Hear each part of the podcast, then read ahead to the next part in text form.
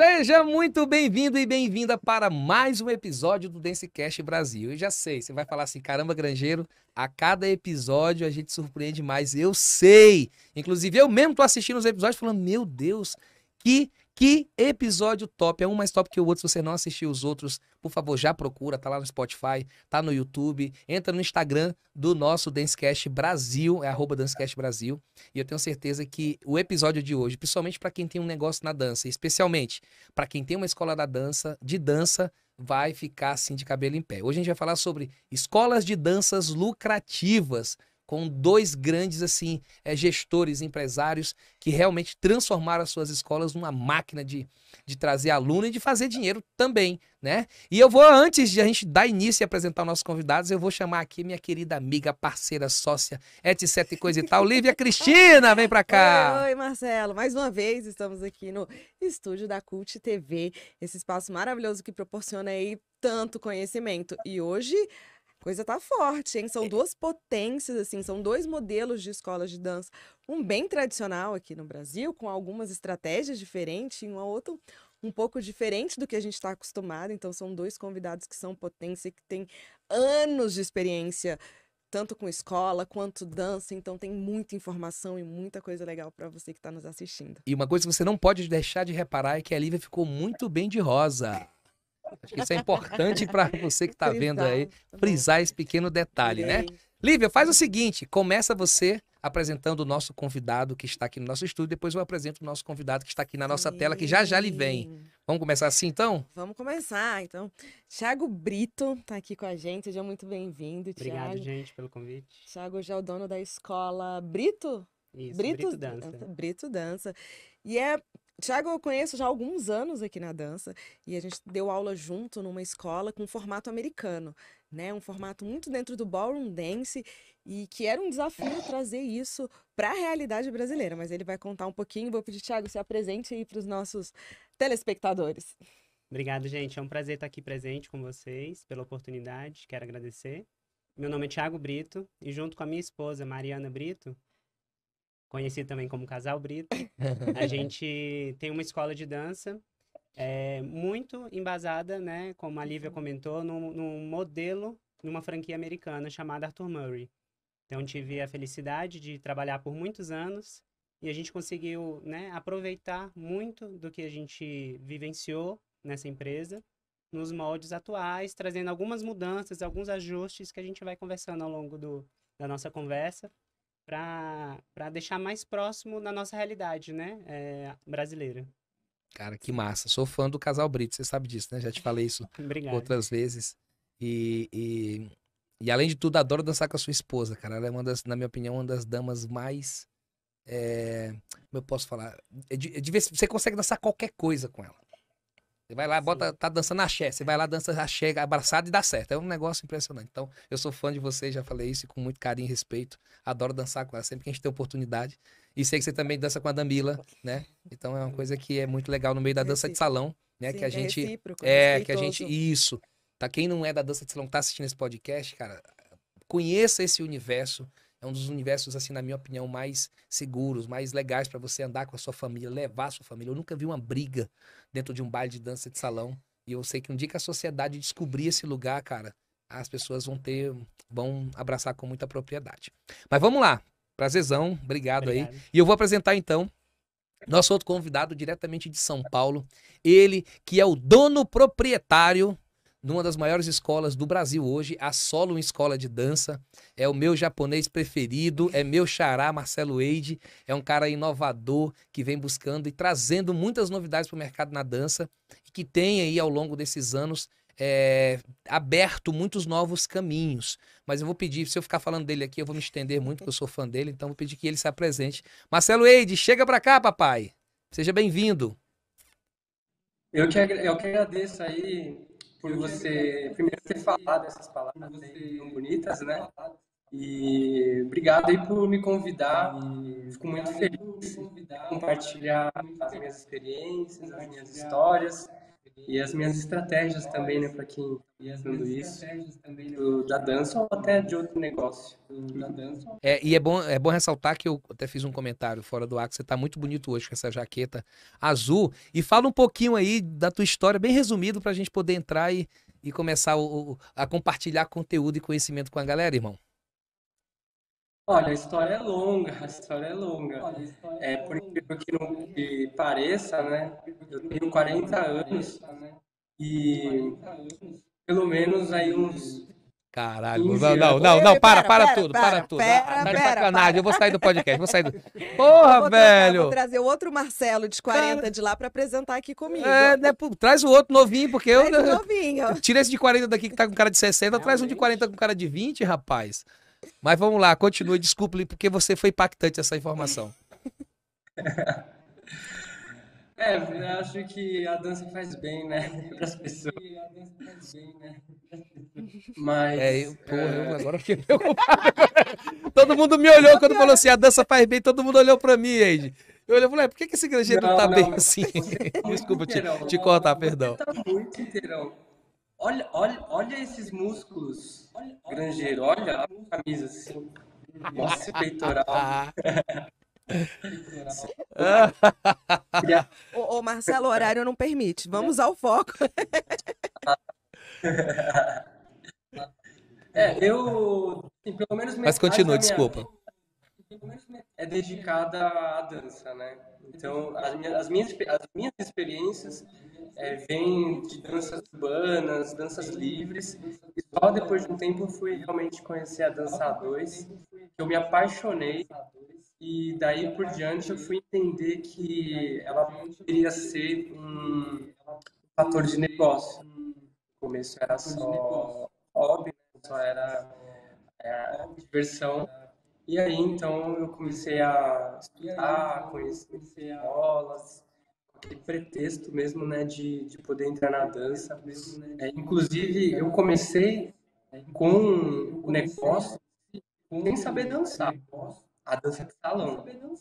A Lívia aí me contou em off que ela já me conhecia nessa época, quando eu nem sabia dançar, quando estava começando a empreender. E, e aí depois, com o tempo, né, lógico, de tanto a gente pensar, gente acabou conhecendo e aprendendo a dançar, né? Então hoje eu consigo fazer as duas coisas. O foco sempre foi negócio, né? Business. Show, show de bola. E deixa eu começar fazendo uma pergunta, posso? Claro. Assim, ó, a gente convidou vocês, não foi por acaso. A gente tem um, um, um, um olhar que o negócio de vocês, ele tem um diferencial no mercado. Por isso que a gente convidou os dois. Só que a minha pergunta é, é, você acredita que o teu negócio, Brito, tem realmente um diferencial? Se sim, qual é esse diferencial? O que, que te diferencia das outras escolas aqui de Brasília? Sim, eu acredito. Inclusive, foi essa essência que a gente buscou trazer lá da Arthur Murray.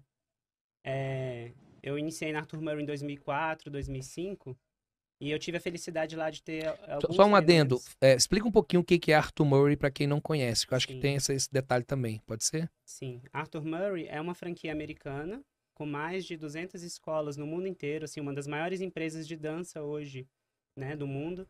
É uma franquia mais antiga que McDonald's, por exemplo. Então, é uma empresa re- robusta, com, com, com sede, com todo o processo, tudo muito bem estruturado.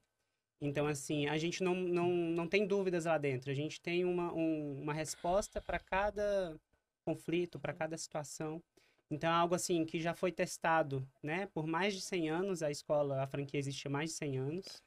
Então, tudo já foi testado, revisado. E, e a gente aproveitou muito desse conhecimento e aplicou na nossa né, metodologia atual. De uma forma mais calorosa, digamos assim, para o mercado brasileiro, né?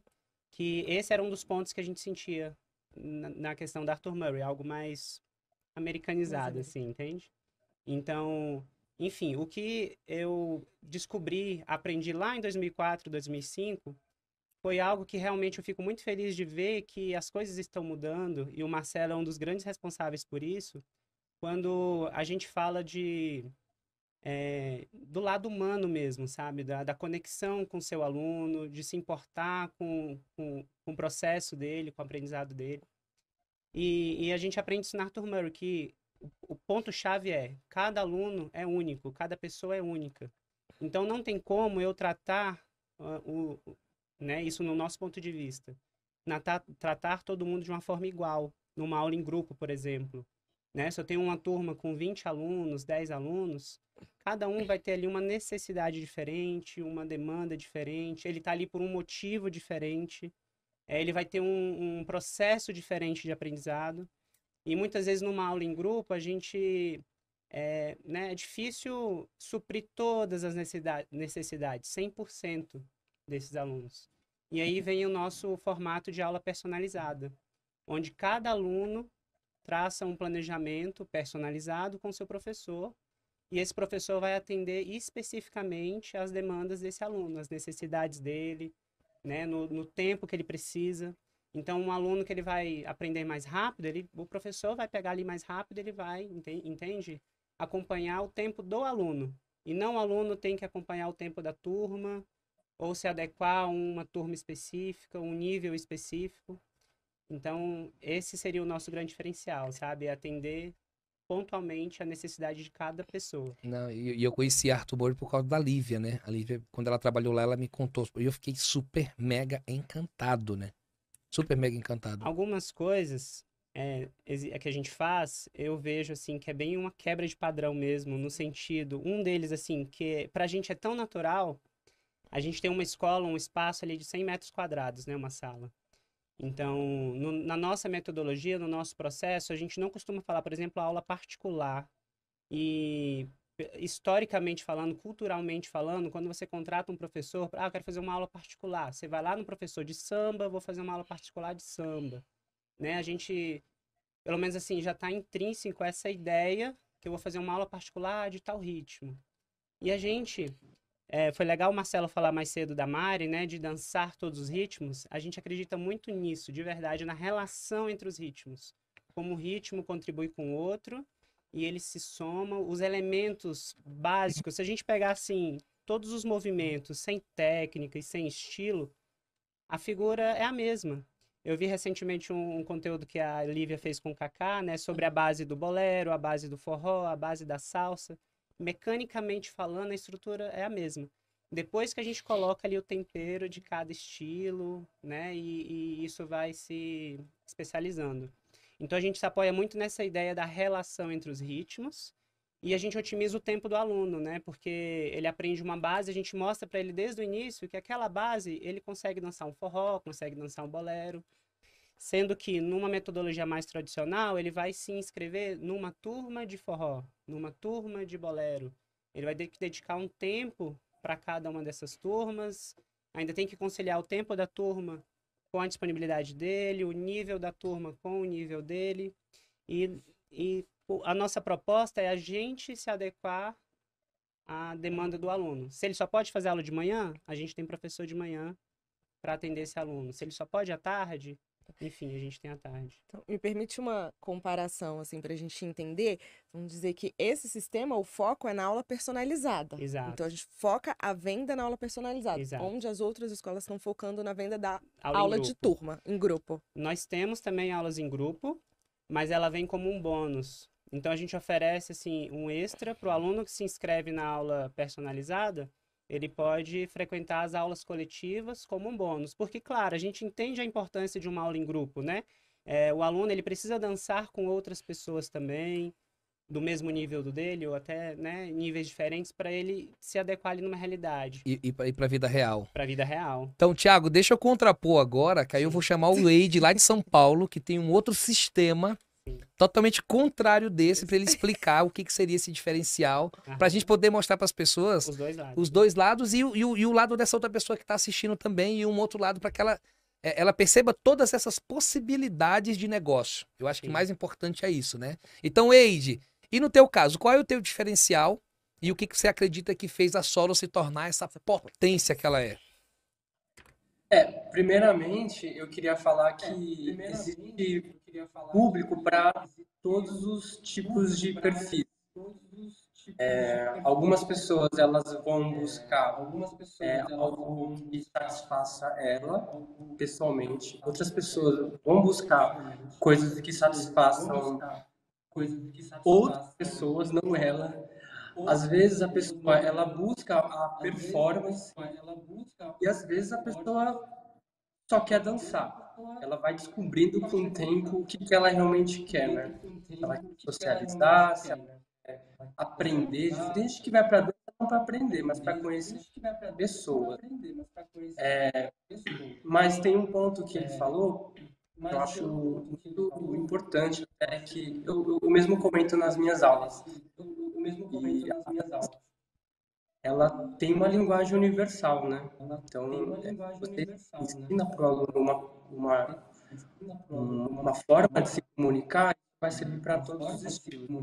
E aí, o que vai mudar mesmo é a forma de dançar. A característica, às vezes o passo é o mesmo, mas a característica muda, né? E aí que, que entra a gente, né? A gente trabalha muito com ritmos e, e categorias de, de, de, dança muito específicas. Então, a partir do momento que a pessoa ela se identifica, ela fala assim, ah, eu entendi, conheci todos os ritmos, dá para dançar tudo, mas na minha cabeça só entra samba. Eu, eu amo samba, eu nasci no samba. E ela vai se desenvolver melhor no samba, porque é uma coisa que para ela faz bem, né? Então, por isso que é, a gente deixou de fazer um formato que antigamente tinha muito, cursos de dança de salão cursos de dança. Quer fazer curso de dança de salão, vou aprender tudo, né? No começo a gente aprende, mas hoje eu nem tenho mais esse curso na escola. Curso de dança. Porque o nosso empenho, o nosso objetivo é trabalhar é, formatos diferentes, públicos diferentes e o mais variado possível, né? Que é o contrário é, do formato dele né? Que é personalizar. O nosso popularizar. Personalizar. O nosso então, para que a gente popularize, a gente precisa ter muitas opções, muitos formatos e muita gente. E a Solon veio com, com esse método mesmo de tá, popularizar o máximo de pessoas possíveis e envolver, é, fazer com que as é, fazer com que Cara, olha que legal, nós temos aqui dois, dois contrapontos, né? E, aliás, acho que qualquer contraponto ele é dois, mas tudo bem. É, cara, eu tava falando. É, eu tava, escrevi um negócio aqui muito legal. Ver se faz sentido para vocês. E aí vocês me, me, me respondam. E aí depois, depois tô, eu, eu, passo pra Lívia perguntar, segue. que eu fiquei empolgado aqui.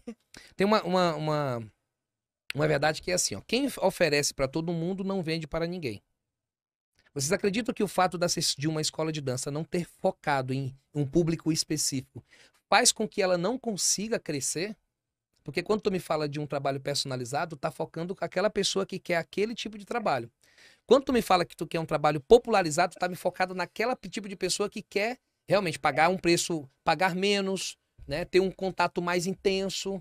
Me, me fala se vocês acreditam que, por exemplo, vocês sabem quem é o público que vocês querem atingir, correto? Correto. Vocês acham que as escolas que não sabem, que aquelas escolas que vendem para todo mundo, ó o Wade falando uma parada massa, cara, eu não tenho mais o curso de dança de salão. Porque o curso de dança de salão, ele é muito abrangente uhum. e ele fala para todo mundo e não fala para ninguém. Que nessa realidade de hoje, o princípio da especificidade, mais que nunca faz sentido. É resolver um problema específico daquela pessoa. Não é mais resolver todos os problemas. das vezes a pessoa nem sabe qual é esse problema, né? Exatamente. Cabe a gente ali como líder, como professor, encontrar junto esse caminho, né? Então, a Lívia comentou, né? Não, acho que foi o Ed. É, as pessoas começam, na maioria das vezes, pelo que eu percebo, elas não sabem que elas vão precisar lá na frente treinar técnica, fazer exercício, tem que passar por todo um processo. Elas querem dançar. Elas querem é, dançar. Não querem a parte desafiadora do processo. E cabe a gente entender, perceber qual é o momento adequado para isso, né? Aí vem também a questão da aula personalizada. Então, no início a gente trabalha é, os movimentos, a, o aluno ele não tem a maturidade suficiente na dança para entender é, as responsabilidades que ele também vai, né? O que, que, ele precisa saber. Exato, ao longo do processo. Mas tu acha que, por exemplo, as escolas, as outras escolas de forma geral, que não tem isso claro, isso pode ser um, um, pode, um, um impeditivo? Ser. Com certeza.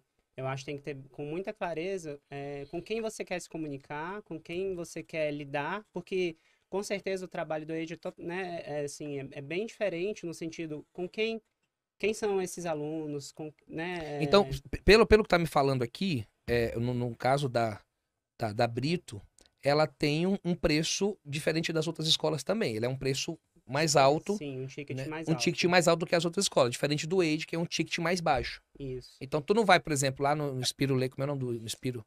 Espiricute. Spiricute, tu não vai no Spiricute fazer propaganda, né?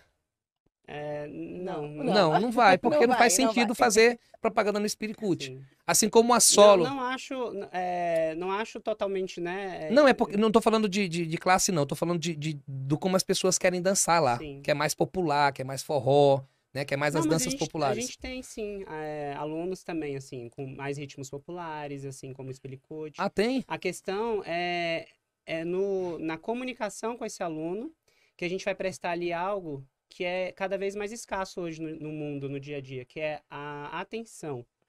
O, o nosso aluno ele vai ter uma Hum. atenção Maior. maior, uma atenção individualizada, um foco no que, que ele precisa e a gente vai moldando a nossa, a nossa aula de acordo com a necessidade dele.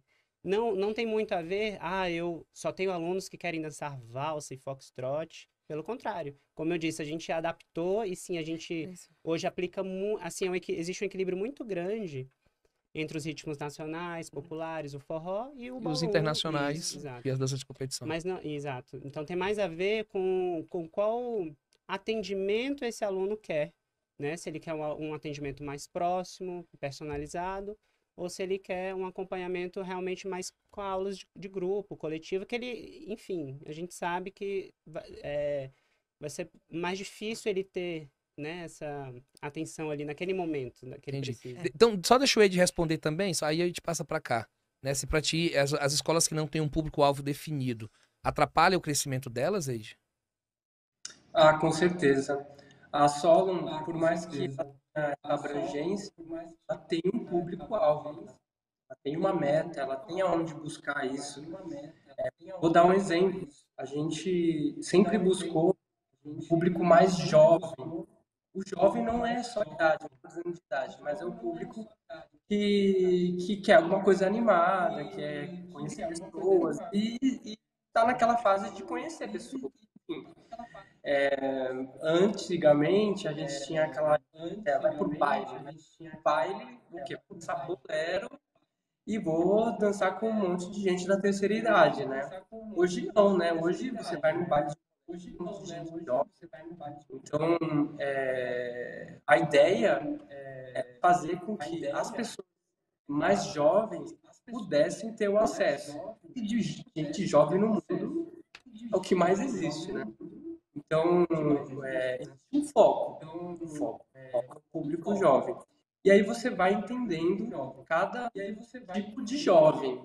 E aí você vai focando em cada perfil, né? Então, esse, esse alvo, esse, esse selecionado, sempre vai ser muito importante. Agora, do contrário, a gente tem um problema, não vou dizer que é um problema, mas um desafio muito grande para o meio da dança, de salão, que é, é como que você vai direcionar um, um trabalho, né, uma propaganda, uma oferta para pessoas que nem sabem o que, que aquilo existe, né? Então, por exemplo, é, vamos supor, academia de ginástica. Interesse. Todo mundo sabe o que é uma academia de ginástica, sabe como que acontece, sabe que aula de aeróbica, sabe que tem musculação. E se você divulga, você tem que divulgar para pessoas que estão procurando se exercitar. Esse seria o ideal, né? Mas, por exemplo, eu vou divulgar a gafieira, vou divulgar o Zuki. As pessoas nem sabem o que é. Então, às vezes, vale o ponto de você largar a informação, fazer com que as mais pessoas conheçam, tem ainda a oferecer, para depois despertar esse interesse nessas pessoas. E dessas pessoas que despertaram o interesse, a gente foca ali o contato, né? Para realmente tentar converter em aluno. Converter em aluno. É, e é interessantíssimo, assim, porque é o que você falou, né? Até com o Marcelo falou assim: ah, quando a pessoa chega na escola, o que ela vai encontrar? Ela não sabe o que ela quer, ela não sabe que formato. E aí uma das primeiras coisas assim, eu acho que o meu primeiro dia de treinamento, porque para você ser professor da turma você tinha um treinamento para isso, tinha um tempo, e a primeira coisa, né, que eu vi foi as pessoas não querem aula de dança. Aqui a gente vende atenção. Era uma frase recorrente assim do nosso dia a dia, que as pessoas elas não querem comprar dança. A gente vende a atenção, né? E aí, pensando nesses dois modelos que a gente está conversando aqui, Eu, eu como é que vocês até. veem? Quais são os desafios? até-. Posso? Vai, pode falar. Marcos. Posso. Pode. É, de repente você assunto, e aí eu, queria comentar uma coisa importante que as pessoas me perguntam, e eu gosto de frisar isso. E eu gosto de frisar de concorrência, porque abre um monte de escola o tempo todo, bastante gente faz aula, então muita gente é, se sente à vontade para ensinar, né? Então, o número de escolas em São Paulo, ou no Brasil mesmo, aumentou muito nos últimos tempos, fora a pandemia, né? Que fechou, né? Mas é, as pessoas despertaram esse interesse em empreender no meio da dança. E eu, e eu particularmente, gosto, gosto muito disso. Eu acho que quanto mais escolas de dança tiver, melhor. Que vai fazer com que mais pessoas conheçam. Eu não consigo atingir todo mundo. Eu não tenho. É muita gente, imagina. Muita gente não conhece. Então, quanto mais escolas em lugares diferentes, em regiões diferentes, seja em periferia, em alta classe, melhor, porque mais pessoas vão conhecer e vai ajudar no meu trabalho, porque eu não vou precisar mais ficar mostrando para as pessoas o que é aquilo, o que é dança, né? Então, quanto mais pessoas, melhor para Perfeito. difundir ah, o meio da dança. Maravilhoso, eu concordo totalmente com você disse. Quanto mais escola, significa mais gente dançando, a dança crescendo ajudando a transformar mais vidas. E aí, né, a pergunta que eu queria fazer para vocês é: dentro do, do modelo de negócio de cada um de vocês, quais que são os desafios hoje? Qual é o maior desafio assim que você coloca, que você precisa lidar ali no seu dia a dia para que, porque já são potências, né? Como manter isso ou até mesmo crescer? Olha, eu, é, primeiro de tudo, a dança para as pessoas não é uma necessidade, é um lazer. Ela encontra a necessidade depois que ela vai entendendo o quanto que isso é importante. Então, esse trabalho é, que o Thiago faz, o Thiago, desculpa, é, que o Thiago faz, o Thiago Esse, Thiago. É, é muito importante porque faz com que as pessoas ela entendam o quanto que aquilo é importante. Você trabalhar de uma forma personalizada faz com que as pessoas no final dependam daquilo. Né? O melhor modelo de negócio é aquele negócio onde você faz com que a pessoa ela tenha necessidade é, e você tenha solução. Né? Agora, enquanto você tem um trabalho de simplesmente, ó, oh, tem um lazer aqui, uma brincadeira, você quer vir? Aí a pessoa, ah, que legal, aí eu vou lá dançar, aí acabou o dinheiro que a pessoa vai, vai embora, porque aquilo não é importante, né? Então, o maior desafio é fazer com que as pessoas sejam fiéis. A partir do momento que a gente trabalha com serviços, a gente tem que buscar isso. Eu não vendo um produto a um ela vem e vai embora. Eu preciso dessa pessoa. Então, o maior desafio é fazer com que aquilo seja importante e se torne parte da vida dela. Mais importante até do que fazer um outro curso da vida dela. Quer fazer um curso de inglês. É importante? Não envolve quanto? Porque o curso de inglês vai trabalhar a parte profissional dela, né? a parte é, onde ela tenha mais conhecimento técnico para a vida no que ela precisar. A dança é uma terapia onde ela pode crescer como pessoa e ser mais feliz, não ter doença, ter mais amizades, enfim. A gente trabalha nisso. E é, muitas vezes as pessoas não identificam isso que a dança pode trazer a felicidade. Tem uma aluna que trabalhava com cirurgia plástica, né? É, e ela conversava muito comigo, assim, porque ela via pessoas buscando sempre ali fazer alguma alteração, né? Uma melhoria, assim, mas algo viciante. Eu faço isso, depois eu faço aquilo outro. Alteração física. Alteração física, procurando a tal da felicidade. E ela comentava muito comigo, assim, a felicidade, né, vem de dentro para fora. Então, assim, a dança é um grande exemplo, assim, que, que traz essa felicidade que o Ed falou. Em relação a, a esse crescimento que a Lívia Ao desafio. ao que- desafio do sim. crescimento é o seguinte: a gente está há pouco tempo no mercado. A nossa escola abriu em 2019. Então a gente está agora passando por uma grandes transformações, justamente, né, é, acompanhando esse crescimento. E muita muita coisa nesse processo é novidade para a gente. Então eu ainda estou lá imerso tanto na parte ativa, ministrando aulas, quanto na parte também administrativa, na parte financeira. Então, assim, hoje Tu, então tu enxergo- é conhecido mais como Bombril. Bombril, totalmente. aham. Então, eu divido tarefas que eu sou apaixonado, que é na prática ministrar aulas, né? É estar ali na sala de aula, eu sou apaixonado por isso, mas eu tenho consciência que eu tenho que assumir outros papéis para o crescimento da empresa. E hoje o nosso maior desafio é achar, encontrar esse equilíbrio para que as coisas fluam, independente da nossa presença lá ou não. Então, É, exemplificando é criar um negócio de verdade, né? é um negócio de verdade. Continua, perdão, só pra... Sim. É, então a gente está nesse processo, né? A gente tem grandes pessoas que estão junto com a gente, que a gente está fazendo, é, passando por todo esse processo, treinamento, para que a gente possa expandir e encontrar outros, outros locais.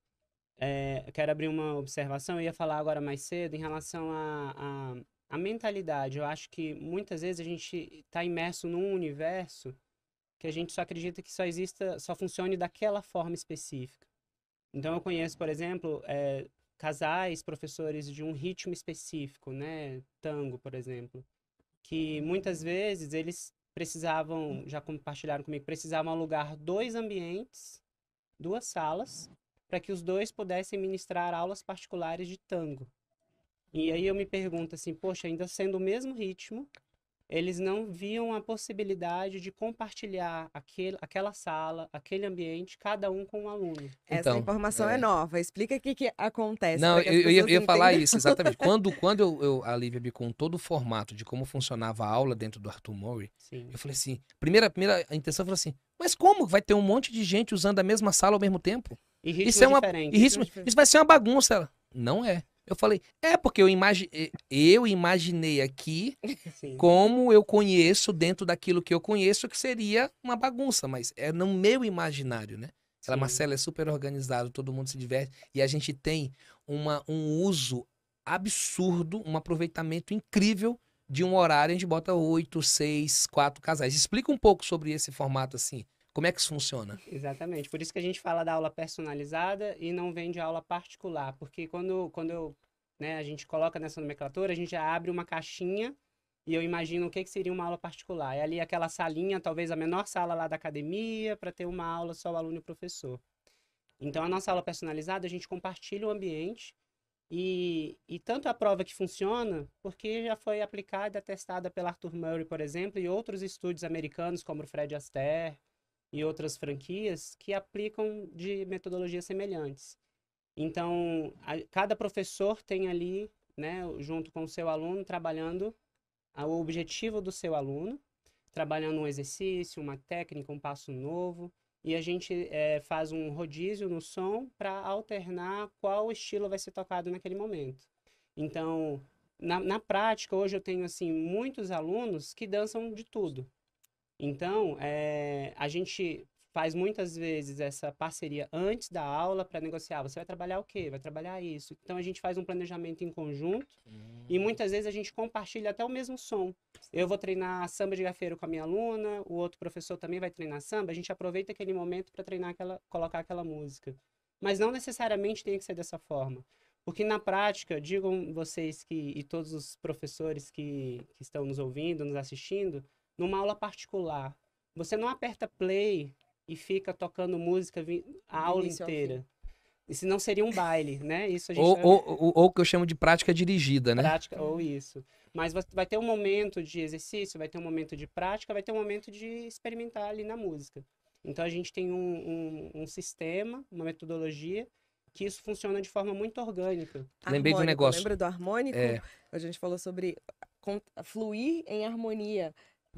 E aí eu lembrei de um negócio aqui, de informação nova pra ti também. Eu tive agora na, em Belém do Pará, na escola do Rolon Rô. E o que, que o Rolon fez? Ele tem um clube grande, uma sala grande, E ele faz esse formato só que em grupos, cara. Uhum. Ele põe três turmas Mas do mesmo ritmo? simultâneas. Não. Ritmos diferentes. Cara, aí você fala assim, mas como funciona? Funciona. Muito bom. Cara, três, assim, ó, tem uma aula de forró, uma aula de brega e uma aula de samba acontecendo na mesma sala simultaneamente. Enorme e aí, ambiente, né? enorme, enorme não. Aham. Enorme não, Enorme. é grande, né? Mas ficam nos cantos. Aí você fala assim: ah, não, não vai dar, não, vai dar bagunça. Cara, ele falou pra mim, realmente no começo deu muita bagunça. Mas ele insistiu porque ele não tinha outro horário e outro local. E aí, o que, que ele fez? Ele desenvolveu um formato único de aula, que é. E aí, quando eu contei pra ele do Arthur Moura, olha que louco. Eu contei isso pra ele, sabe o que ele falou? Cara, eu nunca ouvi falar. Então, inconscientemente, ele encontrou uma solução Uhum. para um problema que ele tinha e ele não sabia que ele estava criando um processo de disruptura de tipos De um de aula do padrão aqui hoje de dança de salão do Brasil. Então, olha que legal isso. É, pensem assim, o aluno, ele, ele entra na escola, ele é uma página em branco. Né? Vamos pensar no aluno que nunca fez aula antes. Ele não sabe como funciona, ele não... é, cabe a gente mostrar para ele o, como funciona e o que funciona. Temos, sim, historicamente, há um outro aluno que às vezes vai ter um déficit de atenção, se distrai. Passou uma borboleta voando, ele vai se distrai. Exemplo, o Oscar entrou aqui e todo mundo Ei, parou e olhou pro eu olhei. Oscar. Entendi. Só para avisar que o nosso próximo convidado já Já chegou, chegou. né? Então, continua, vai. Mas a gente vai, casos pontuais, a gente vai ajustando e na medida do possível, olha, eu tenho esse horário que ele é mais tranquilo. Eu nunca, eu nunca, eu nunca prometo que ele vai estar sozinho na escola. Porque não é Boa. isso que a gente vende e eu estaria mentindo se eu prometesse algo assim. Mas eu posso falar, olha, é, quinta-feira, 9 horas da manhã, normalmente não tem ninguém. Você pode esse horário? Então a gente vai ajustando de acordo com a demanda. Temos horários mais cheios no horário da noite, em volta ali das aulas coletivas, que a gente tem 9, 10 aulas acontecendo simultaneamente. É, aí eu vou meter lá pro Eide, lá em São Paulo, né? Que ele abre turmas com 60 casais. É. Sim. Aí a pergunta Eu tive num domingo lá é, e cinco, inclusive, cinco salas com que 70 pessoas, uma loucura. É, inclusive, inclusive, isso é sensacional, porque enquanto muitos não acreditavam no domingo, o Eide pegou o domingo e transformou-se. Eu posso estar enganado, ele vai dizer. Mas de repente é o dia em que mais ele produz financeiramente para a escola dele. Né? Eide, conta um pouco como é que surgiu essa ideia de tu abrir esses intensivão no domingo, né? Eu acho que casa diretamente com, com o que já tá falando, nesse formato de uma aula contrário do que o, o Thiago propõe, que é uma turma com 60, 70. Eu, eu falei casais, eu posso estar exagerando, você me corrige também, tá? Explica um pouco sobre isso, mano. É, o domingo é um evento na solo. né? É, o domingo é um evento na solo. Todo domingo Ah, É muita gente mesmo. E você, Todo assim, domingo você, é um evento. é, você, é, você errou por pouco, mas assim, a gente coloca 100 pessoas na sala, casais. Algumas menos, outras mais. Na pandemia, menos. Mas a gente tá voltando. Eu queria fazer um, só um- uma observação, que eu tenho um projeto é, de, de alugar o espaço, porque como vocês já sabem, muita gente não sabe, mas a sala tem salas bem grandes. O espaço possam vir treinar, né? Só que a pessoa não pode vir treinar qualquer coisa. Ela quiser treinar samba, balé, o que quiser, o que quiser. Só que esse casal que quiser vir treinar, vai por isso, lógico, né? Porém, vão ter que usar fonezinhos de ouvido. Hoje em dia, com os fones é, que são Wi-Fi, né? É, então, você consegue sim. trabalhar o casal sem cortar os fios, né? Então, o pessoal faz muito por aí, vai pro parque, vai pro central, treina e desse jeito funciona. E eu tenho um projeto de alugar o espaço, porque o espaço tem ar-condicionado, então tem, tem menos ruídos, né? Enfim, tudo para que a pessoa ela possa sentir mais à vontade e pagar um preço mais ficar lá e tempo vai ter um monte de gente fazendo a mesma coisa e com a É, inclu- inclu- inclusive desse- nesse projeto aí, é, inclusive nesse projeto eu fui até acometido, né? E o, e o japonês ele é inteligente, falou assim: não, vem a primeira vez pra ver se você gosta e tal. Aí eu fui, gostei. Aí na próxima ele cobra. Ele fez isso comigo. Continua, japonês, só pra. Foi aula experimental? Foi, ele fez um. Não, Grangeiro, Não pode vir, você pode usar aqui. Aí eu fui lá, todo animado, fiz. Depois ele, Vral, Mas passou. É que eu, não, eu não, não continuei com esse projeto lá, mas ele fez isso comigo. Até agradecer ele aqui ao vivo também, que é um parceiraço que eu tenho lá em São Paulo. Pode continuar, desculpa. Ah, legal. Então, a, a- o domingo é um do, o domingo é um dia onde a gente faz muita propaganda, né? As pessoas elas é, vêm para conhecer, porque como é um curso rápido, não se compromete. É um curso de seis meses, as pessoas muitas vezes têm preguiça. E aí domingo é um dia onde a pessoa não tem muito o que fazer, tem alternativo. E aí ela vou fazer uma coisa diferente. São só três é, domingos, é um rápido. E aí que a gente faz exatamente o que o granjeiro falou aí. Tipo, né? Não, vem, vem fazer só um domingo, não tem problema. Pode fazer um curso rápido, um domingo, não tem problema. Pode fazer Faz alguma coisa diferente, traz seu namorado, traz seu namorado, traz sua mãe, traz seu filho, Ixi, tem de tudo. E aí isso faz com que tenha uma rotatividade imensa no domingo. Então, realmente, a impressão que domingo é o maior, que é um evento por conta da rotatividade, né? Mensalmente, aos domingos, a gente tem uma rotatividade de 1.500 pessoas, 1.000, 1.500, já teve até mais antes, é, durante um mês, né, no período de um mês, mais ou menos. E todo mês vai renovando. Os domingos, eu falo evento exatamente por conta disso, porque não é o mesmo público. O público que você vê este mês, em fevereiro, não é o mesmo público que você vai ver em março. E assim vai. E aí, dessas pessoas que fazem o curso de domingo, seleciona para chamar para continuar a fazer aulas durante a semana. Era isso que eu Cada domingo como lançamento, então. Não, são, são três domingos, né? Peraí, não. Pode perguntar pra ele. Pergunta... É. Seria, né? Seria mais ou menos nesse formato, né? Então, cada mês, então, o evento dura um, os três domingos, seria um, um lançamento para depois a pessoa dar continuidade, né? Nas outras turmas. Exato. Muito bom. Fizemos algo parecido agora em janeiro também, uma semana, como um lançamento também, como a gente faz um lançamento digital, onde a gente ofereceu todas as aulas gratuitas, todas, eh, uma aula personalizada também gratuita. E a gente conseguiu depois né, é, conversar individualmente com cada pessoa que marcou sua aula, explicando como funciona tudo. E tivemos grandes assim, adesões de 13% dos inscritos no, no evento. Tá, olha que doido, que rolou um, um fight aqui por causa do negócio de uma aula experimental gratuita, meu irmão, aqui. Vai, vai, Eide, rolou, foi briga, briga, briga, briga, briga, tá? Por causa dessa aula experimental gratuita, porque nós temos, lógico, e temos todo o direito, cada um no seu negócio faz o formato que lhe convém e que pode lhe dar mais resultado, né? Mas é que assim, e, aí a gente tem um, algumas linhas de... de... Faz com que as pessoas elas se interessem de fato se elas sentirem. Então, diferente de outras modalidades de cursos, é, que é só para mostrar que a gente é bom, que, o curso é bom, a dança, como aula experimental, é muita diferença. E uma coisa é você falar, é bom, é legal, vai lá, vai, vai te fazer bem, é terapia.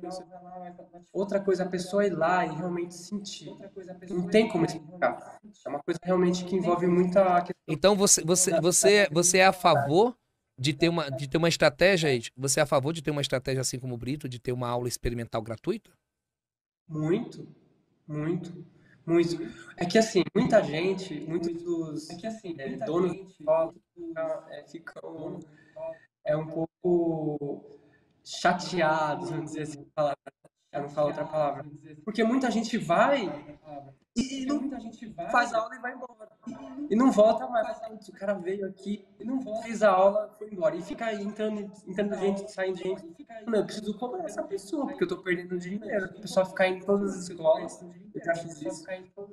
Conhecendo e conhecendo e não faz aula e vai embora. Aí o cara tá perdendo dinheiro. Ai. Esse, é... Não, mas assim, não sei se eu entendi bem, é, mas assim, normalmente, é, no passado, logo quando a escola abriu, a aula experimental era gratuita. Porque era um formato, por exemplo, que a gente tinha visto lá da Arthur Murray. E, e logo a gente percebeu, né, uma, assim, um, um equívoco aí no processo, porque por ser personalizado, existe, existe aí um compromisso do professor para atender essa pessoa, né? E ah, é desde logo em 2019 ah, é mesmo, isso, logo em 2019 mesmo, a gente acabou cobrando um ticket por essa aula. É um valor diferenciado, é um valor mais baixo, mas é simplesmente para assumir o compromisso do, do aluno para ele se comprometer, né, estar presente ali na aula.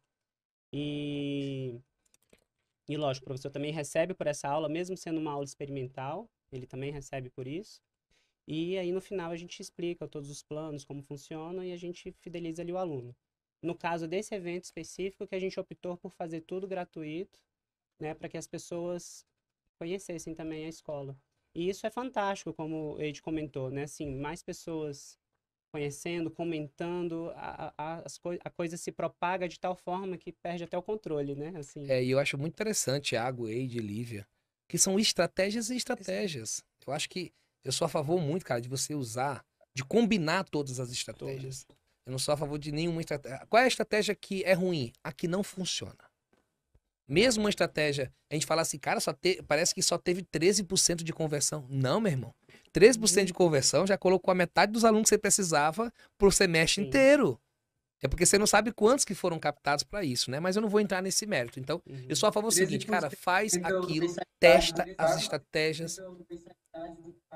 É, é, é, não, eu vou perguntar, quanto é a tua mensalidade aí, Eide? Em média, assim, um ticket médio? Mensal, 180, que cada aluno investe para estar na solo? 180. 180. Qual a mensalidade média de um aluno para estar na Brito? É, 500. 500. né? Então, olha o disparate aí, essa, essa relação, né? Mas eu que queria perguntar é o seguinte: É. não, não, disparate assim, porque é personalizado, né? É um É. trabalho diferente do, do que o Wade faz. Isso, e foi, eu concordo plenamente com o Ed falou no início. Tem espaço para todo mundo e o mundo precisa de mais dança. O mundo Nossa, precisa de mais total. academias, mais escolas, para que a gente não tenha que fazer o que o Ed falou no início de explicar para esse prospecto, para esse potencial aluno, o que, que é a dança. Se ele já, já viu isso em algum lugar, né, ele vai Já é encontrar o lugar que ele mais, se- mais sente aquilo dentro dele. Você quer falar, É, Lívia? Eu você- quero fazer uma pergunta Tá, depois. só complementando isso que Fala aí. Você, nós, os nossos convidados sempre têm preferência de fala, tá? Pode falar. Não, é, o que você comentou é muito importante. né? Todas as estratégias, elas são muito importantes. Tenho a minha, o Grangeiro tem a dele, a Thiago tem a dele, e outras precisam ter outras estratégias também. Nenhuma é, nenhuma é a completa verdade, né? Existem variedades. Porém, o que acontece no mercado é que como a maioria das pessoas abrem uma escola de dança, são dançarinos, eles querem dar aula e aí simplesmente não pensa em estratégia. É, ele tem aquilo de eu quero fazer tudo, e quando você faz tudo em relação a aulas, dar aula, dar aula, dar aula, você não tem tempo de pensar. Porque é muito, muita responsabilidade. Você ter que ensinar as pessoas.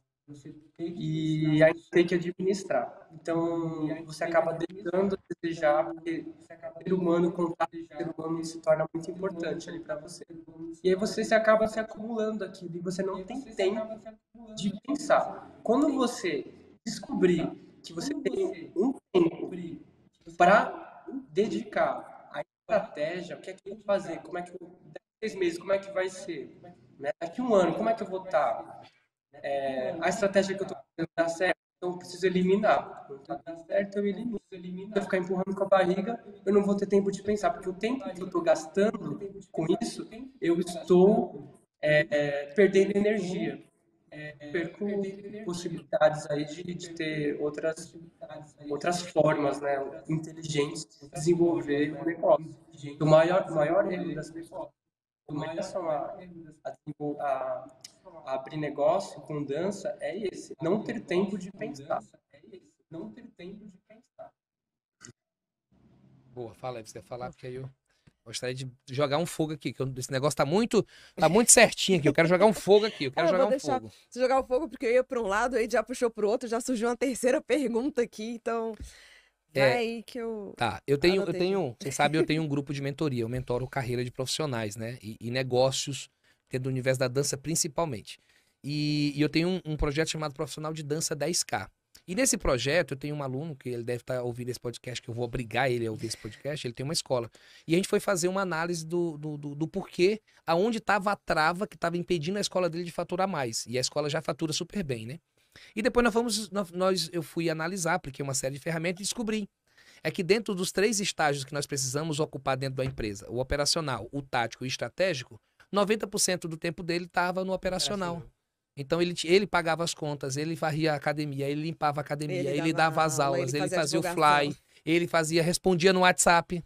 Então que é, é o que o Ed falou. Aí o cara não tem tempo de fazer o negócio crescer, porque ele não tem tempo para pensar, planejar o negócio. Né? E aí uma forma simples da gente resolver isso, que é o que a gente está fazendo nesse exato momento, mas quando esse podcast foi, a gente já resolveu com fé em Deus, é a gente olhar uma agenda semanal dele, para entender aonde que ele está dedicando o tempo para fazer uma tarefa que ele poderia estar delegando, que é outro problema, que a gente tem problema em, em soltar o osso, né? A gente quer fazer tudo dentro do processo. Mas o que eu ia perguntar para vocês, eu só fiz esse gancho para poder casar com o que a gente está falando, é: nós temos uma discussão que ela, é- ela- ela é pouco, pouco feita e muito importante que seja discutida. Como as escolas de vocês pagam seus professores? Como é que isso acontece? Como é que é esse processo? Como é que vocês, vocês pagam por porcentagem? Vocês pagam salário? Vocês pagam por hora aula? É carteira assinada? É carteira contrato? assinada, é contrato, é MEI. Como é que vocês fazem esse processo dentro do negócio de vocês? Lembrando sempre que não tem certo e nem errado, tem um formato do negócio de cada um. né? Uhum. Então, vamos jogar aqui pro, pro, pro Tiago responder primeiro, e depois a gente passa pro, pro Ed, pode ser?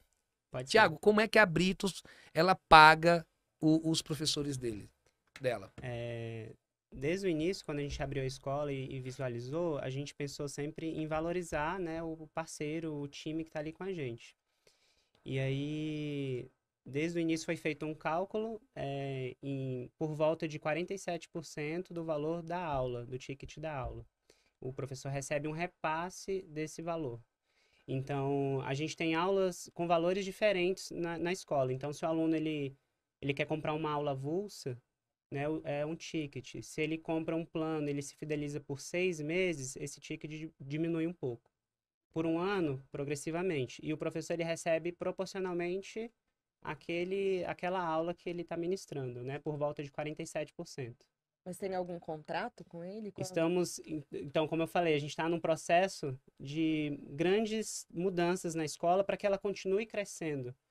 É, inclusive, eu queria abrir um parêntese e agradecer muito pelo convite e estimular para que mais conversas como essa surjam, para que a gente possa ter parceiros, né, e, e pessoas, colegas na mesma área, para poder discutir. Nossa, eu estou indo assim, estou indo muito bem, estou na média, como, o que, que eu posso fazer para melhorar?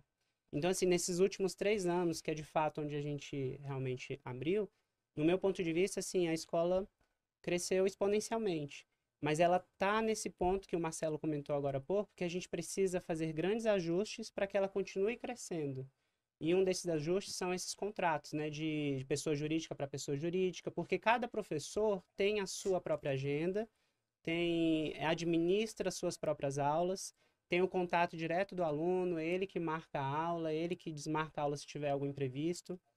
E isso, por exemplo, como eu falei lá no início, foi uma das mudanças que a gente teve da Legal. Arthur Murray, porque o, o franqueado que a gente tinha, ele tinha um receio muito grande de dar o poder para o professor. Eu ia falar isso, isso é altamente disruptivo, porque a gente geralmente nenhuma escola Não dá esse contato direto pro professor. E eu, eu sou da filosofia assim, eu confio em você e eu espero, entende isso, isso em troca. Então, assim, eu dou confiança e eu, enfim, eu, eu recebo isso em troca. E, e tem sido um grande sucesso quando eu percebo o comprometimento do time em relação às aulas, à, à carga horária deles. Ninguém é obrigado a estar lá naquele horário específico. Eles organizam, né, os horários que eles podem.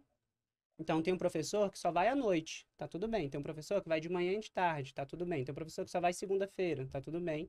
E ele administra, a gente tem algumas regras, como cancelamento de aula, com pelo menos quatro horas de antecedência. Essa regra vale tanto para o aluno quanto para o professor. Se o aluno, se o professor desmarca a aula em cima da hora, ele tem que oferecer uma aula de cortesia para o Hum. aluno. Então, é responsabilidade dele assumir aquilo. Da mesma forma, se o aluno desmarca a aula em cima da, da aula, naturalmente, né, a aula é considerada considerado como dada. dada.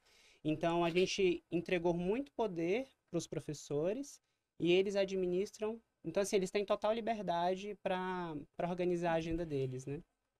Égua, Ed, olha aí. E aí eu pergunto lá pro Ed ainda, né? E aí, Ed, como é que tu faz essa remuneração dos professores? É, primeiro eu queria ressaltar É, primeiro que eu queria ressaltar pelo menos quase 100%, eu acredito, dos professores preferem não ser registrados. preferem não ser Quando registrados. você é registrado e funcionário de uma empresa, você tem que cumprir com regras e obrigações, tem que chegar lá 8 horas da manhã, sair às 5, 10, sair às 7, enfim. E o que o dançarino ele menos quer é isso. o dançarino ele menos quer Ele dar aula em outros lugares, conhecer pessoas, fazer eventos, viajar, é, promover workshops, enfim. Então, para o profissional em geral da dança, ele não se interessa muito no registro. Né? É, sendo assim, a gente acaba é, oferecendo é, a remuneração paralela mesmo.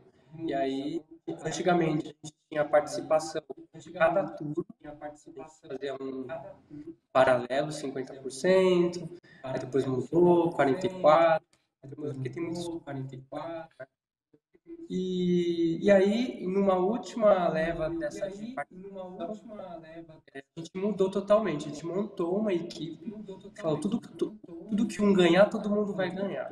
Então a gente juntava todo o montante da, do faturamento. Vamos supor, tinham 10 turmas. As turmas tinham tô dando um exemplo, tá? E aí, se uma turma tinha menos gente, não tinha problema. A turma tava mais cheia. Juntava no final todo o valor e dividia por igual entre todos. Lógico, cada um com a sua porcentagem. Né? A escola com a sua parte e os professores com a deles, né? E isso funcionou muito bem durante muito tempo, porque é, as pessoas, a gente começou a perceber que as pessoas elas buscavam transitar entre as turmas, fazer uma aula, depois fazer o professor, então não significava que aquele professor era o dono daquele aluno, ele tinha o mérito daquele aluno. Eu não queria fazer um monte de aula, podia pagar separado e não dava aula. Às vezes ele ganhava cortesia para fazer em outra, enfim. Então virou uma, um pouco confuso assim, em relação a qual professor tinha mais mérito do que o outro. Então a gente tem melhor, melhor consenso, todo mundo receber todos, como se fosse garçom, talvez, né? De restaurante. É, esse, esse, esse, esse formato é muito interessante. E eu, eu conheci ele lá no Andrei Udiloff, né? Quando eu fui trabalhar no Andrei era assim. Porque o Andrei falava assim, cara, o que acontece é quando a turma. O Andrei era uma escola característica que os alunos, as turmas se propagavam durante os anos. Então ele tinha uma turma lá que tinha nove anos, cara. Então o que, que ele falava? Pô, nove anos eu não tenho uma turma que tenha cheio de aluno como a turma que abre. Então todas as turmas que são abertas, normalmente elas têm mais alunos. E aí o professor que já tem aquela turma, que já tem aquele grupo, acabava perdendo pelo fato da gente ter uma turma que está iniciando. Então todo professor queria estar só nas turmas Iniciando. de iniciante. E aí ele colocou essa, essa, essa mesma ideia que o Ed está trazendo. O que, que ele fez? Ele pegava, somava todos os alunos da escola, dividiam por uma porcentagem, e aí ele pagava todo o professor com o mesmo, mesmo valor de hora-aula. E aí todo Isso. mundo tinha, não tinha problema se a tua turma tinha menos aluno. Não tinha problema se a turma tinha menos alunos, né? Sim, Tu ia dar aula, hora isso, e a aula ia ser do mesmo jeito. Então o que, que ele falava? Você vai trazer, quanto mais alunos todo mundo trouxer, é melhor para todo mundo. Né? Então não, fica, não ficava aquela briga de eu ter, ter- querer roubar o aluno do colega do lado. Não precisa, o aluno de lá é daqui também, e, e assim sucessivamente. Sensacional isso. Eu, eu queria complementar com dois pontos que, né, no formato que o Thiago trabalhou, hoje, que eu acho que é muito interessante a gente falar que é essa ideia. O aluno, ele não é do professor. Hoje sim, mas na época da Arthur Moura, o aluno era da escola. Então ele chegava ali na recepção, um dia ele queria fazer aula comigo, outro dia ele queria fazer aula com o Marcelo. E isso gerava um- uma energia muito positiva, porque ele aprendia com vários professores diferentes e pra gente tava Isso. tudo bem. E, e quando tava na mesma turma, né, no mesmo momento ali, então ele via o Thiago dando aula, via eu dando aula, ou conhecia outro estilo de dança diferente, isso despertava, aguçava ainda mais a curiosidade do aluno para conhecer outros estilos e fazer aula com outros professores também. É, mas isso não é exatamente o que passa na cabeça do professor, não. O professor, ele, ele tem uma ideia de que o aluno é dele. Ele tem ciúme se o aluno for fazer aula com outro professor. E ele briga com o aluno, meu irmão. Ele faz chantagem emocional com o aluno. Yeah. E a pergunta básica é assim, cara, a gente não gosta de dançar com várias pessoas diferentes? O aluno também. Então fica aí, professor, vou até olhar nos seus olhos, olha para mim, para com isso, macho. Meu Deus, professora, deixa os alunos irem. Eu falei, um dia, eu, eu, eu vou contar uma história rápida aqui, que eu sou, eu tenho umas histórias bem épicas assim. Mas eu dou aula para uma, pra uma aluna, já tem nove anos, ela virou minha parceira de dança, que é a Rosângela Brown, e a gente faz apresentação de dança, já fizemos fora do país, aqui dentro, a gente faz um monte de coisa maluca, né? E a Rosângela tem um espírituzão de jovem, assim, então ela quer coisas novas e tal. E aí um dia ela falou assim: ah, vamos pro navio. E aí no navio eu queria também usar um pouco mais meus braços. Falei, opa, vou te dar uma aula de braço, porque quem me treinou foi a Sheila Santos, meu amigo, do Mulher que Dança. Você tá pensando o quê? Que eu não sei fazer os bracinhos, é? Pá, dei uma aula pra ela, tá? Botei os braços, aí você começa aqui, aí você leva lá, você. Tá... Coisa mais linda do mundo, cara. Aí quando chegou no navio, eu falei, ó, vai ter aula da Sheila, vai fazer aula da Sheila, porque naquele horário eu ia fazer uma outra coisa. Ela falou, não, eu vou. Aí ela foi fazer aula da Sheila. Aí ela voltou, quando ela voltou, Marcelo, entendi como é que faz o braço. Ó, ela bota o braço aqui, depois leva pra lá e termina assim. Aí eu falei assim, tá de palhaçada, né? Foi o que eu te falei todos Aí os ela- dias. Mas por que eu falei? Rosângela, eu te falei isso? Ela, não. Eu falei, falei, Rosângela, eu te falei. Mas você não falou igual a Sheila Santos. Aí naquela hora, veio aquele ódio rápido e veio aquela alegria ao mesmo tempo. Falar assim, poxa, você entendeu o que a Sheila falou? Ela falou assim, entendi. Eu falei, isso é o que importa, que agora você aprendeu. Então, às vezes, eu não vou conseguir explicar para uma aluna da mesma forma que uma mulher vai explicar para ela e vice-versa. E tá tudo bem, porque o que importa não é eu ter razão de ter ensinado ou não, é minha aluna ter aprendido. Então a gente tem que tomar Uhum. cuidado, porque o que importa no, no fundo é se a aluna aprende a fazer aquilo. Se foi você, se foi teu amigo ao lado, se foi outra pessoa, não tem problema. E aí eu brinco muito, eu- e, ela, e ela é assim, né? Falei, Rô, tu tem que fazer aula com fulano, faz aula com ciclano, conhece, conhece com fulano, ó, sai pra dançar com ele, porque ele tem uma, um abraço assim. E cara, e sabe o que aconteceu com isso? Só pra eu fechar? Eu sou, ela é fiel a mim, cara, como aluna. Não me larga não, e nem eu largo ela. Por quê? Porque a gente não tem aquela cobrança exagerada. Exato. Até porque a minha esposa me ensinou isso, que amar é deixar ir. Então, quando você permite que o outro vá, o outro não se solta mais de você. Você ia comentar? Isso, né? Quando você prende, é um sentimento assim de escassez. Nossa, se, eu, se essa pessoa fizer aula com outra pessoa, o outro professor, não vai voltar. É, a gente tem alunos que fazem aulas em outras escolas também. Tá tudo bem, né? É, onde ele se sente bem, ele tá, tá ali junto. E Eu acho que se hoje o fato da gente ter um único ambiente. De, de Hoje o escolas fato, assim. perdão, rapidinho, é, o, o fato de a gente ter um único Escolas ambiente e os professores todos juntos, eu acho que facilita mais ainda, porque nas outras estruturas a gente tinha muitas salas. Então, um professor ia para um canto, outro professor ia para outro canto. Então, hoje eu acho que o fato de estarmos juntos como um time possibilita mais essa ponte e os alunos fazem aula com professores, né, diferentes. Fala aí, Edi. A gente ir pros É, eu- finais, finais, finalmente aqui. várias escolas que é, prendem os alunos e, e, e falam para os alunos não irem para outras escolas. Antigamente tinha muito isso. Quando eu comecei, eu achava um absurdo isso. Quando eu comecei, Ô, eu- irmãozinho, ainda tem, meu Tem. irmão. E é muita, pai. É mesmo? Ah, Então, desculpa. Ô? O aluno que faz aqui, aula aqui não pode fazer aula em outro lugar. O aluno que faz aqui, aula aqui não O bolsista que, que pertence a essa escola não pode fazer aula em outro lugar. Pode ir para outro baile, né? E eu tenho uma história muito interessante. Eu tenho uma escola que os bolsistas não podiam ir em outras escolas, dançar, nem baile, nem nada. Só que os bolsistas vinham na solo escondidos. E dançar no baile, não fazer aula, dançar. E aí começou a virar pauta de reunião dessa outra escola. Carcada, aquela. "Ah, Não pode, não pode, o que vocês estão fazendo? Fiquei sabendo que fulano de tal tá na outra escola, não sei o que, não sei o que.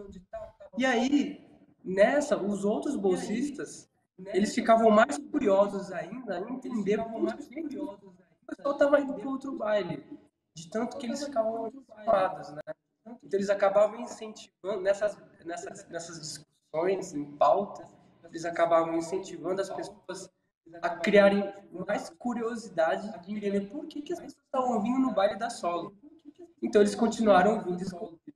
E no final, depois até vi o próprio, os próprios proprietários vieram no baile da solo para entender o que estava acontecendo.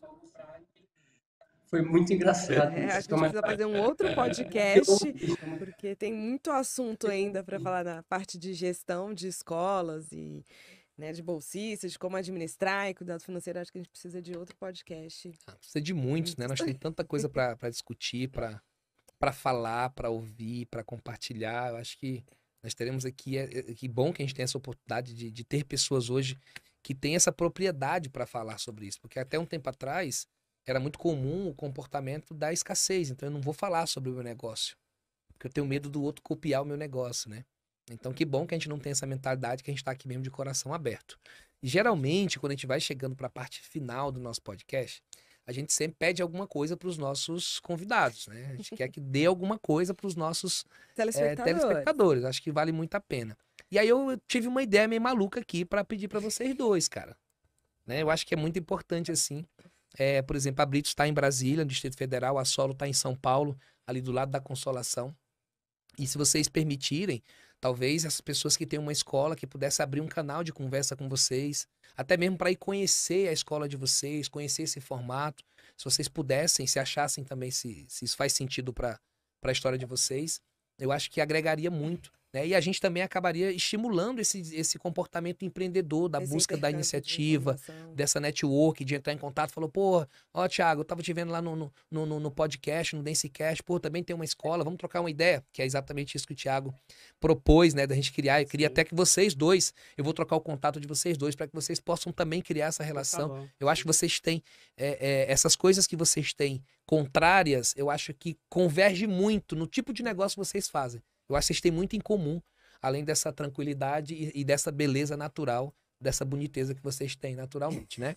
Então eu queria saber se vocês permitem que a gente abra esse canal de, de relacionamento com vocês. Até Ah, para O quem pessoal tá- ir lá no, no, no, no- no direct de vocês, né? Qual, é o- qual é o teu Instagram, Tiago? Brito Dança de Salão. Brito Dança de Salão, com só um T. Só um T. Só um T. E o, o Wade, qual é? Solo?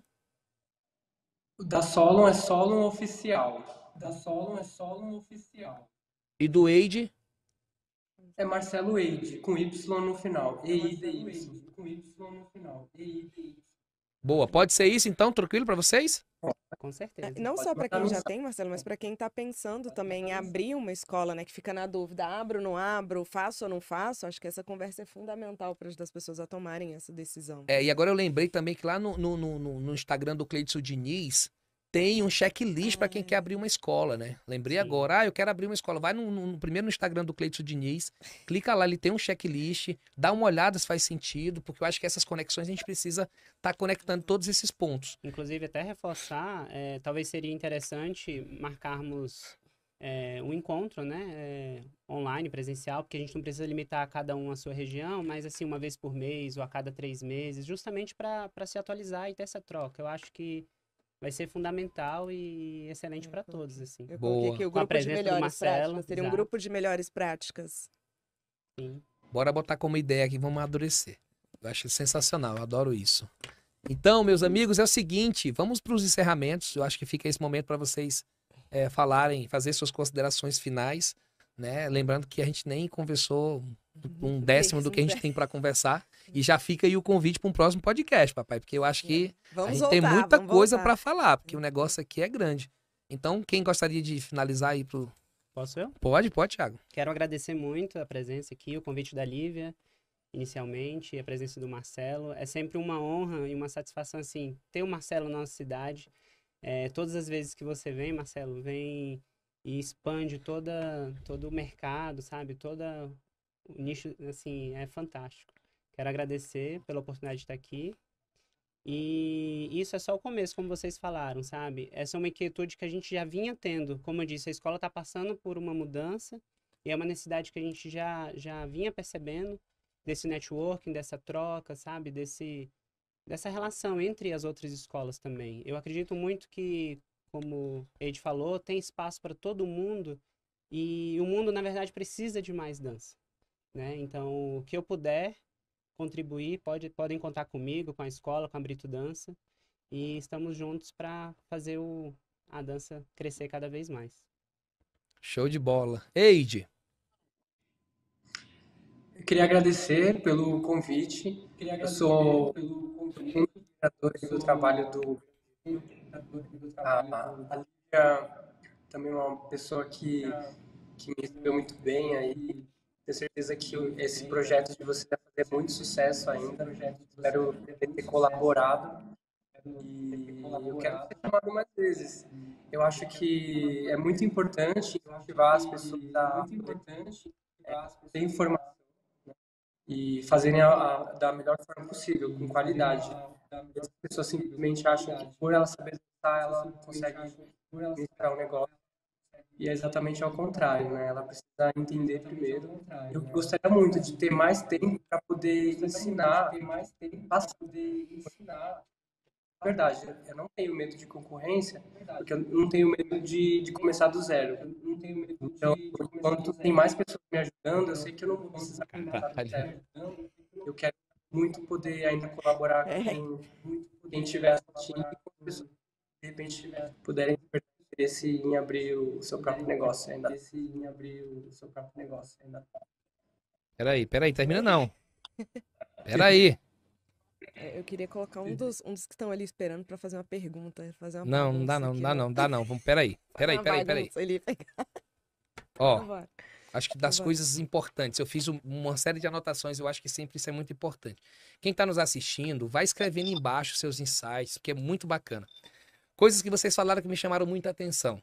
A gente não tem dúvida lá dentro da Arthur Murray. Caraca, meu irmão, quando você falou isso, eu falei, meu Deus, o cara tem resposta para todos os processos, para todas as etapas. Então, isso é para dono de escola, isso serve como referência. Outra coisa, cada aluno é único. Achei isso muito legal. É... Aí, outra coisa que eu vi aqui que eu achei muito interessante. A diferença das duas coisas. É... Peraí, peraí, que o Buto falou aqui. Aqui, ó. A dança não é uma necessidade, é um lazer. Ela passa a ser necessidade depois que a pessoa começa a dançar. Marcelo Eide. Olha que top isso. Aí veio o filósofo Tiago Brito.